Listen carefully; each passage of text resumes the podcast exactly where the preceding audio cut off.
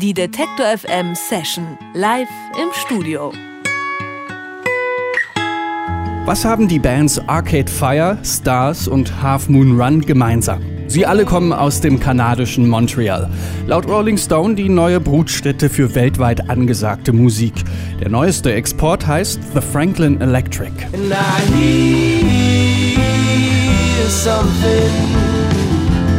Such a sound from far. Can you feel someone? The Franklin Electric schreiben aufrichtige kleine Folk-Pop-Hymnen und ihre Songschreiberqualitäten sind im wahrsten Sinne des Wortes ausgezeichnet. Mit dem Stück Old Piano haben sie mal einen Songwriter-Wettbewerb in Nashville gewonnen.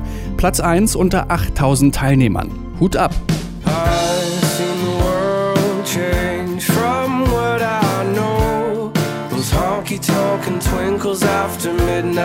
Gerade ist ihr erstes Album rausgekommen. This is How I Let You Down heißt das. Mit dem Erstling im Gepäck sind The Franklin Electric gerade in Europa unterwegs und jetzt zu Gast bei Detektor FM.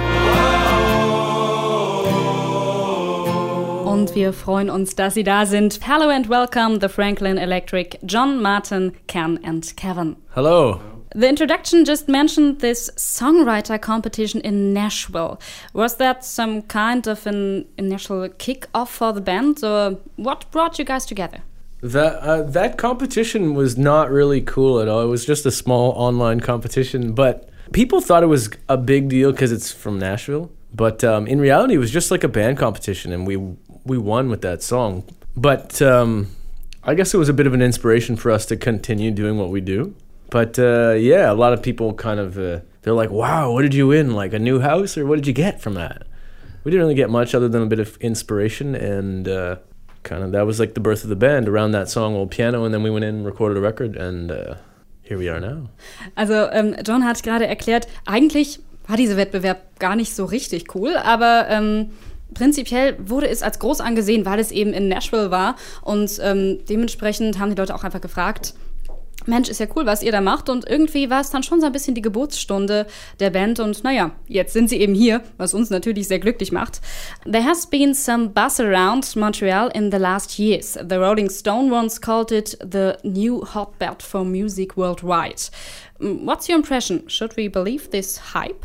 It's a special place. There's there's a lot of um, creative people. You know, there's Toronto is pretty cool, but Montreal's really got like a special creative vibe, and especially in the summertime.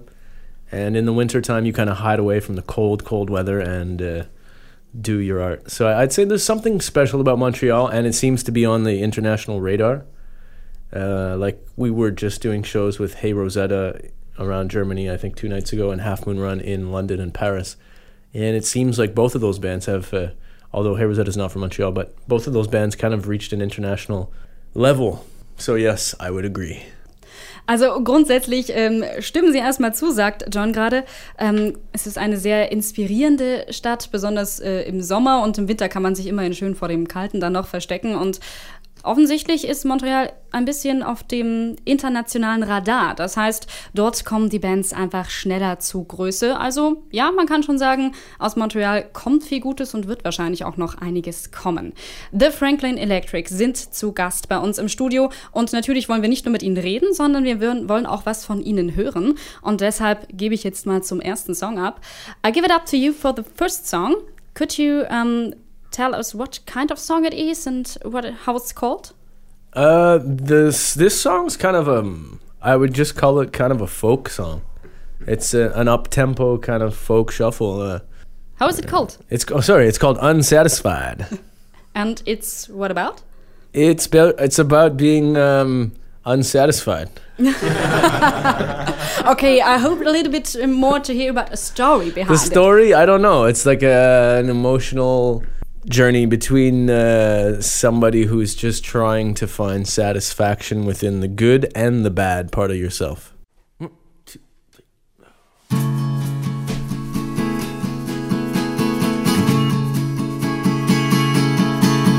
And I got reasons to hide. I got feelings to show. I know this much, there's still lots to learn. To learn to let go. When I got five minutes left to go, to feel satisfied and full. Won't you take it all away till the love inside my burn? And I feel so unsatisfied.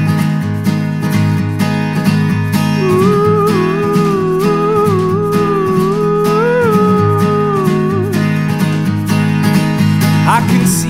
your face. Can't you taste it on your tongue? Can someone please tell me where it's coming from? Each time your hunger struck and you leave it unsatisfied. Then the feeling leaves you lonely one more time.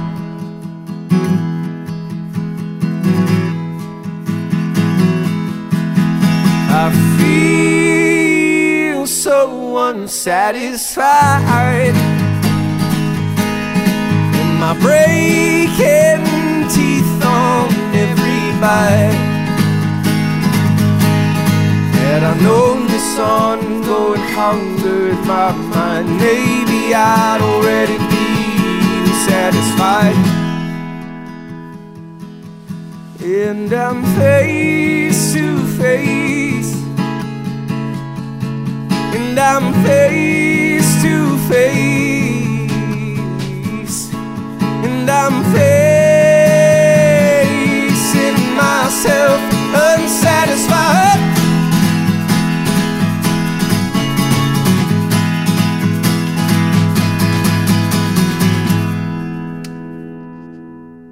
Won't you forget about those words?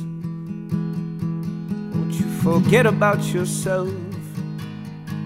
Seems the wolves are getting hungry.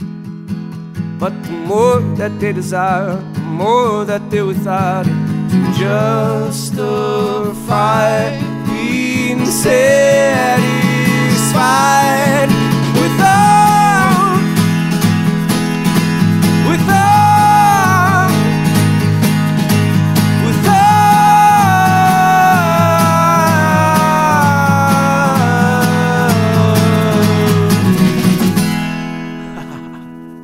Unsatisfied von The Franklin Electric hier bei Detector FM bei der Session. Mit Ihnen wollte ich jetzt noch ein bisschen weiter plaudern. Später gibt es auch noch einen weiteren Song versprochen. Aber jetzt reden wir erstmal ein bisschen über die Art von Musik, die Sie machen. Your music basically has a folk pop background. Yeah. Um, but actually, some guys in the band have a jazz background as well. Is it right? Yeah, I mean, uh, Kevin's one of the best jazz drummers I've seen in Montreal. And uh, we all kind of studied music in different like colleges and universities around Montreal. Could you tell me um, how does that influence your music and songwriting? It doesn't. I hate jazz players. when it comes to this music, you gotta play less. Okay, so uh, and you decide you don't like it, so No, There's I'm no just kidding. chance. I'm just kidding. It's it's it, like it actually is great because live it, it kind of gives a versatility to the, versatility to the band, and sometimes if we want to change something up or like do an improv session like we just did, uh, we just went in the back of the van and I was like, grab some special stuff and let's just play a little song, like make it your own. And jazz musicians are used to improvising and coming up with stuff, so that's very useful. I meant in in a sense when it's the pop sense is kind of like jazz musicians are all about playing for themselves. And in a in a band like this it's it's more about playing for the sake of the song. So everybody plays a minimal part but together it forms like kind of this oneness Also ähm, wir haben gerade darüber gesprochen, dass ähm, gerade der Jazz-Anteil durchaus ähm, einen Einfluss hat auf die Musik, auf die Art und Weise der Musik und ähm, dass es natürlich ähm, wichtig ist, wenn man eben als Band zusammenspielt, dass jeder seinen kleinen Anteil hat und daraus etwas Gemeinsames geformt wird. Also dementsprechend, es fließt auf jeden Fall etwas mit ein. Um, let's talk about influences um, or role models maybe. Um, I know that there are some pretty big names when it comes to vocals and singing, talking Otis Redding, Frank Sinatra, Jeff Buckley. Um, what about these voices? well otis redding just sings with this such a super charming pain and i always grew I, you know i was kind of like one of those things i loved motown growing up i was always very intrigued with the African American music and black music from the States and the struggle behind it. Yet the music has a struggle, but some sort of glory too. It's very uplifting, but you know, there's a long story of pain behind it, which I don't relate to black people in the same way. But yeah, as a person, we all kind of can relate to that painful glory type of vibe. Same with Jeff Buckley, he, although he's not black. um, who was the other person? Frank Sinatra. Yeah, I love Frank jazz. Sinatra. Love Frank. He's probably the best singer I know. Now you love jazz.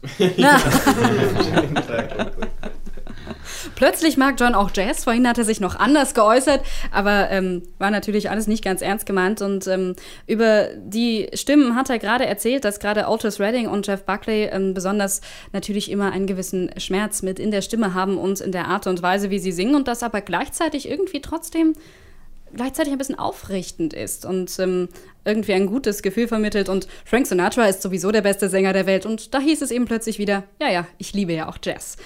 Aber gut, dann äh, äußern wir uns. Jetzt lachen die Herren und wissen gar nicht, was ich gesagt habe. You don't even know what I was telling, but it's okay. No, but I, I can see it in your eyes. I can see it in your eyes. Okay, but John, um, when it comes to songwriting, you've been quoted with a song is like a friend or a lover. Could you explain it a little bit more? basically like the song that we play uh, later show me the quiet air it took us like maybe a, a year or two to learn how to play that song because it didn't we, we didn't play it like that um, in the beginning. I mean there was a whole thing with one day we just stomped our feet at this one point in the song and it developed. And it's kind of like getting to know a woman and her personality and her body and her like her her jokes her sense of humor and her other stuff. And uh, yeah, so so the more you play a song, the more you kind of get to know it, and and the better you know it, the more fun you guys have together. Also es ging darum, dass äh, John einmal gesagt hat, ein Song ist wie ein Freund oder ein Liebhaber. Und ähm, hat jetzt eben erklärt, dass ähm, es darum geht, dass man jemanden besser kennenlernen muss, um einfach besser mit ihm umgehen zu können und dass das Gleiche eben auch ähm, für Lieder gilt. Und da hat er sich gleich auf einen Song bezogen, bei dem das wohl auch ewig gedauert hat, ähm, bis sie ihn so spielen konnten, wie sie ihn jetzt spielen werden. Und ähm, deswegen frage ich auch gleich nochmal nach. Um, could you tell us um, what song it is you were talking about? The the next song we're gonna play for you guys, it's "Show Me the Quiet Air." We recorded it on the album, just like me and my friend JS uh, in the room live, and it just kind of went on the record like that. And then the more we did shows and stuff, we kind of we brought in a banjo. We don't have the banjo today, but we started doing three part harmonies together and kind of creating this foot stomp part. And then like you really learn the arcs of the song, like the where it grows, like it's like the shapes of a woman. You know, you get to know them. It's like the best. Uh, how long did you practice this? I'd say that things like that can develop over a year, over six months. Like old bands would actually write a record, tour it for a year before recording it, because you get to know them. You you learn what the song the song's gonna ask you for things. It's constantly telling you like it needs to be really quiet here, or it needs to really explode there. And and the more you play it, the more it like talks to you. So John hat nur noch einmal erklärt, dass ähm, der Song einem im Grunde sogar Fragen stellt oder Erklärungen wie jetzt muss es ganz besonders leise sein und dass man dadurch eben auch ganz verschiedene Variationen entwickelt, bis man ihn dann so spielt, wie er am besten ist. Und er hat ihn noch einmal verglichen mit seiner Art, ähm, die Melodien dann auch durchaus zu formen mit den Formen einer Frau. Bin ich natürlich sehr gespannt, wie sich das Ganze dann anhört und deshalb würde ich sagen, hören wir uns das jetzt mal an. Show Me the Quiet Air von The Franklin Electric.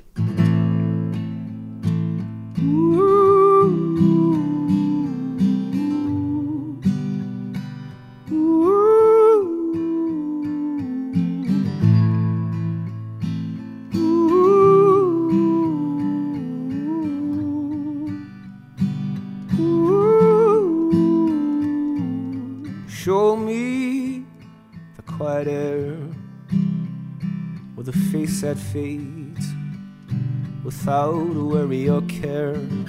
Show me a pioneer who tells a story they've been hiding for so long. Won't you show me another side when my third eye's gone blind and I seek deep to find? Won't you show me?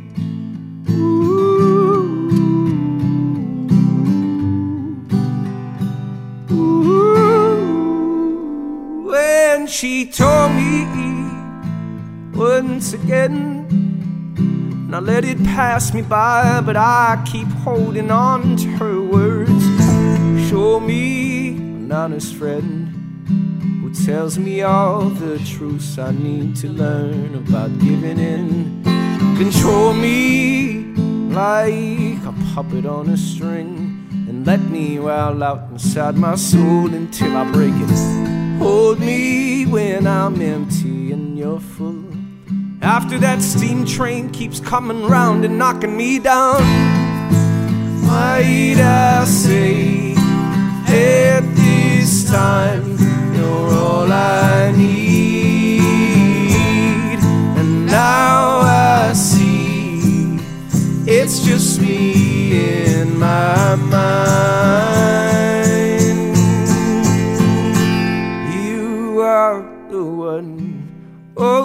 I've been looking for.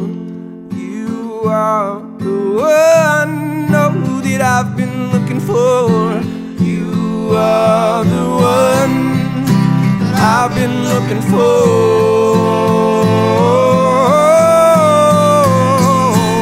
You show me the quiet air with a face that fades without a worry or care. Show me a pioneer who tells a story they've been hiding for so long. Won't you show me another sign when my third eye's gone blind and I see just fine? Ooh,